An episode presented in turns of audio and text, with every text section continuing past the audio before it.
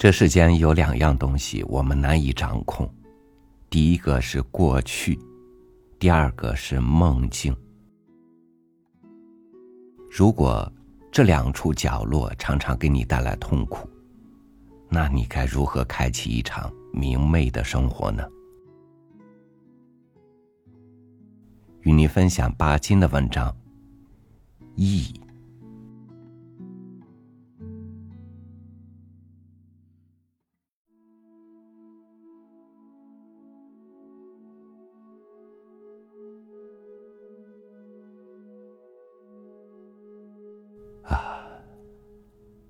为什么我的眼前又是一片漆黑？我好像落入了陷阱里面似的。我摸不到一样实在的东西，我看不见一个具体的景象，一切都是模糊、虚幻。我知道我又在做梦了。我每夜都做梦，我的脑筋就没有一刻休息过。对于某一些人，梦是甜蜜的，但是我不曾从梦里得到过安慰。梦是一种苦行，它不断的拷问我。我知道是我的心不许我宁静。他时时都要解剖我自己，折磨我自己。我的心，是我的严厉的裁判官。他比托尔克马达十五世纪西班牙宗教裁判所的裁判官更残酷。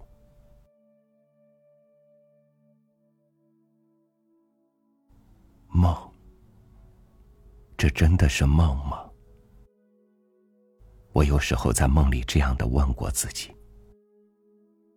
同样，这不就是梦吗？在醒着的时候，我又有过这样的疑问。梦境和真实渐渐的融合成了一片，我不能再分辨什么是梦，和什么是真了。维拉菲格涅尔。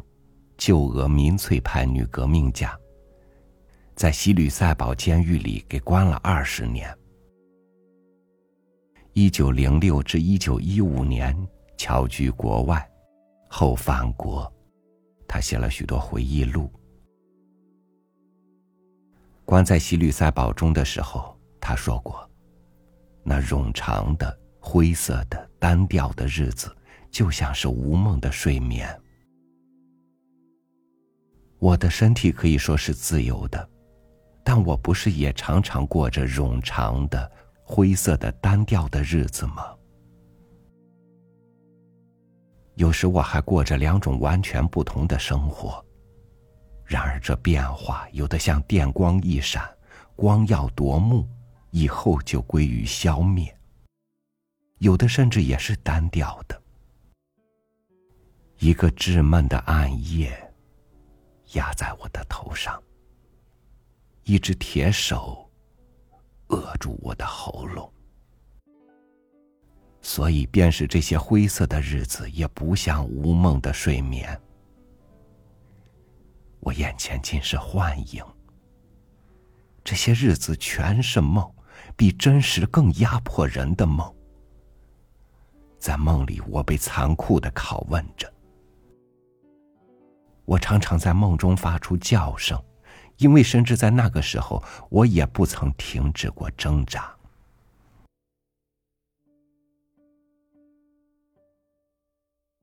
这挣扎使我太疲劳了。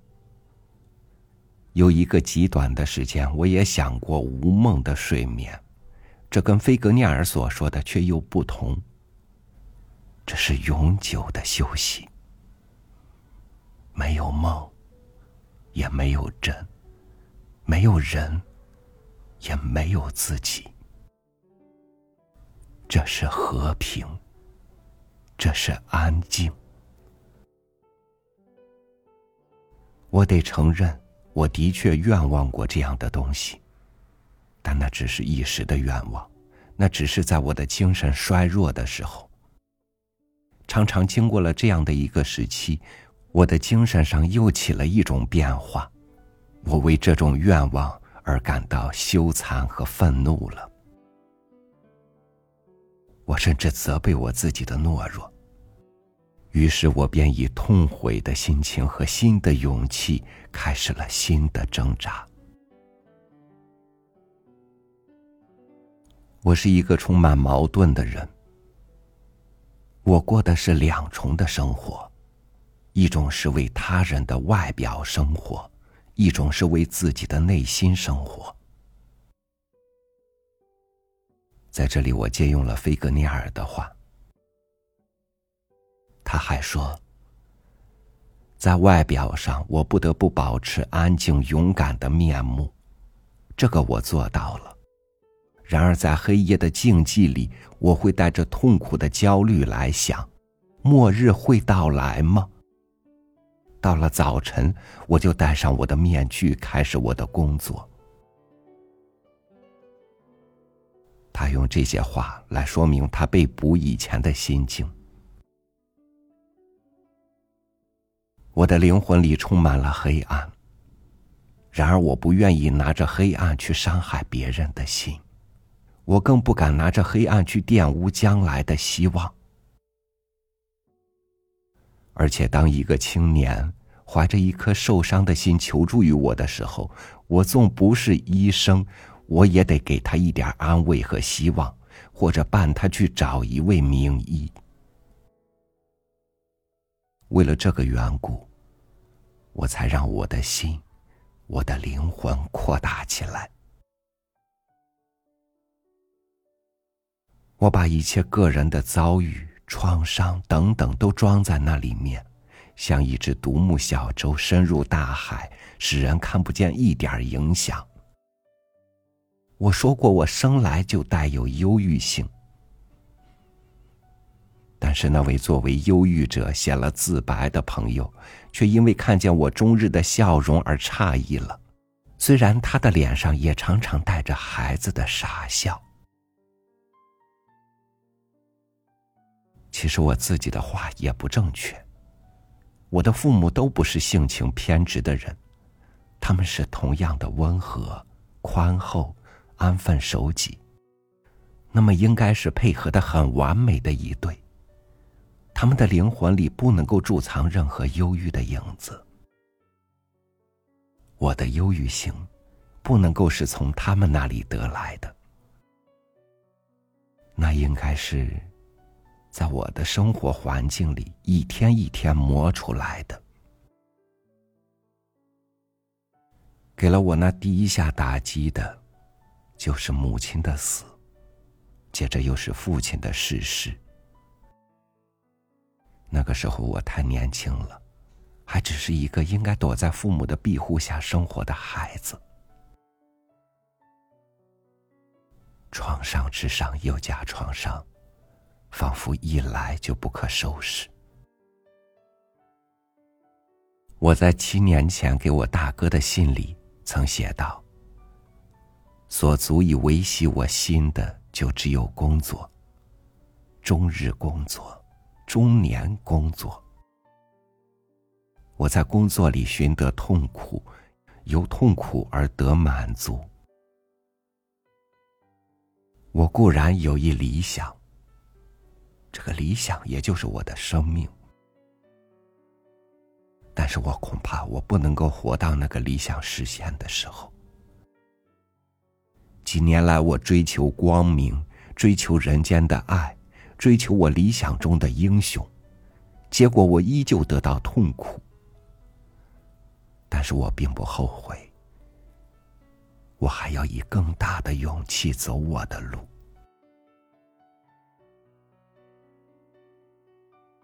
但是在这之前不久的另一封信里，我却说过，我的心里筑了一堵墙，把自己囚在忧郁的思想里。一壶茶，一瓶墨水，一管钢笔，一卷稿纸，几本书。我常常写了几页，无端的忧郁便来侵袭，仿佛有什么东西在我的胸膛里激荡。我再也忍不下去了，就执了笔，披起大衣，往外面街上走了。在这两封信里，不是有着明显的矛盾吗？我的生活，我的心情，都是如此的。这个恐怕不会被人了解吧？但是原因我自己却明白。造成那些矛盾的，就是我过去的生活。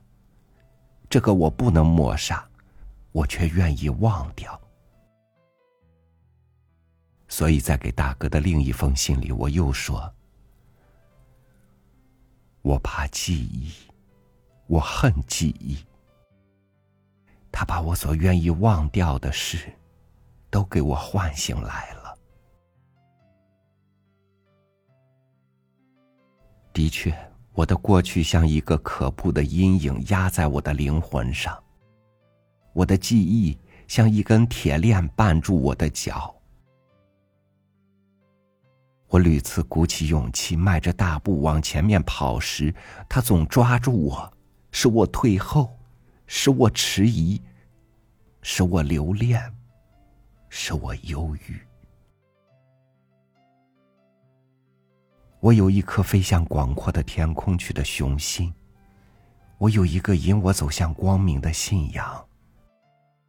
然而，我的力气拖不动记忆的铁链，我不能忍受这迟钝的步履。我好几次求助于感情，但是我的感情自身被夹在记忆的钳子里，也失掉了它的平衡，而有所偏移了。它变成了不健康，而易脆弱。倘使我完全信赖它，它会使我在彩虹一线中随即完全隐去，我就会为过去所毁灭了，为我的前途计，我似乎应该撇弃为记忆所毒害了的感情。但是在我，这又是势所不能，所以我这样永久的颠簸于理智与感情之间，找不到一个解决的办法。我的一切矛盾，都是从这里来的。我已经几次说过了和这类似的话，现在又来反复解说，这似乎不应该。而且在这时候，整个民族的命运都陷在泥淖里，我似乎没有权利来絮絮的向人诉说个人的一切。但是我终于又说了，因为我想，这并不是我个人的事，我在许多人的身上都看见和这类似的情形。是我们的青年不能够奋勇前进的，也正是那过去的阴影。我常常有一种奇怪的想法：，倘使我们是没有过去生活的原始人，我们也许能够做出更多的事情来。但是回忆抓住了我，压住了我。把我的心拿来肢解，把我的感情拿来拷打。它时而织成一个柔软的网，把我的身体包在里面；它时而燃起猛烈的火焰，来烧我的骨髓。有时候我会紧闭眼目，气绝理智。让感情支配我，听凭他把我引到偏执的路上，带到悬崖的边沿，使得一个朋友竟然惊讶的嚷了出来：“这样下去，除了使你成为疯子以外，还有什么？”其实这个朋友却忘了，他自己也有不小的矛盾。他和我一样，也是为回忆所折磨的人。他以为看人很清楚，却不知看自己倒糊涂了。他把自己看作人类灵魂的医生，他给我开了个药方：妥协、调和。他的确是一个好医生，他把为病人开的药方拿来让自己先服了。然而结果，药方完全不灵。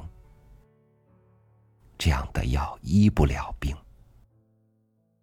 他也许还不明白这是什么缘故，我却知道，唯一的灵药应该是一个“偏”字，不是跟过去调和，而是把它完全撇弃。不过我的病太深了，一剂灵药也不会立刻治好多年的沉疴。我又在做梦了。我的眼前是一片漆黑。不，我的眼前尽是些幻影。我的眼睛渐渐的亮了。那些人，那些事情，难道我睡得这么深沉吗？为什么他们能够越过这么许多年代而达到我这里呢？我全然在做梦了，我忘记了周围的一切，也忘记了我自己。好像被一种力量拉着，我沉下去，我沉下去。于是我到了一个地方，难道我是走进了坟墓，或者另一个庞贝城被我发掘了出来？我看见了那许多人，那些都是被我埋葬了的，那些都是我永久失掉了的。我完全沉在梦境里面了，我自己变成了梦中的人。一种奇怪的感情抓住了我，我由一个小孩慢慢的长大起来。我生活在许多我的同代人中间，分享他们的悲欢。我们的世界是狭小的，但是我们却把它看作宇宙般的广大。我们以一颗真挚的心和一个不健全的人生观来度过我们的日子。我们有更多的爱和更多的同情。我们爱一切可爱的事物，我们爱夜晚在花园上面天空中照耀的星群，我们爱春天在桃柳枝上鸣叫的小鸟，我们爱那从树梢上洒到草地上面的月光，我们爱那使水面出现明亮珠子的太阳，我们爱一只猫。一只小鸟。我们爱一切的人。我们像一群不自私的孩子，去领取生活的赐予。我们整天尽兴的笑乐，我们也希望别人能够笑乐。我们从不曾伤害过别的人，然而一个黑影来掩盖了我们的灵魂。于是忧郁。在我们的身上产生了。这个黑影渐渐的扩大起来，跟着他就来了种种的事情，一个打击上又加第二个，眼泪、呻吟、叫嚎、挣扎，最后是悲剧的结局，一个一个年轻的生命横遭摧残。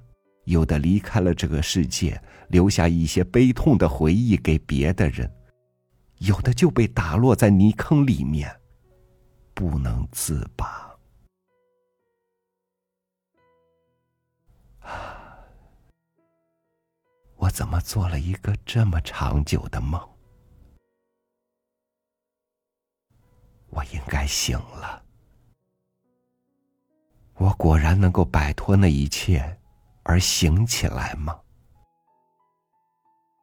那许多生命，那许多被我爱过的生命，在我的心上刻画了那么深的印记，我能够把他们完全忘掉吗？我把这一切已经埋藏了这么多的年代，为什么到现在还有这样长的梦，这样痛苦的梦，甚至使我到今天还提笔来写春？过去，回忆，这一切把我缚得太紧了，把我压得太苦了。难道我就永远不能够摆脱它，而昂然的、无牵挂的走我自己的路吗？我的梦醒了，这应该是最后的一次了。我要摆脱那一切绊住我的脚的东西，我要摆脱一切的回忆，我要把它们全埋葬在这样一个更深的坟墓里。我要忘掉那过去的一切，不管这是不是可能。我既然开始了我的路程，我既然跟那一切挣扎了这许多年代，那么我还要继续挣扎下去，在永久的挣扎中活下去。这究竟是我度过生活的美丽的方法。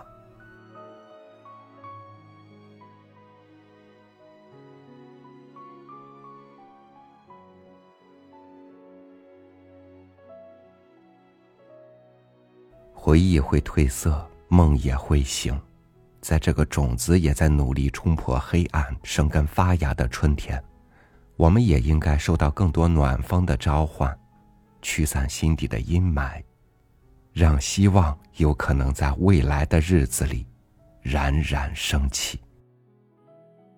感谢您收听我的分享，我是超宇，祝您晚安，明天见。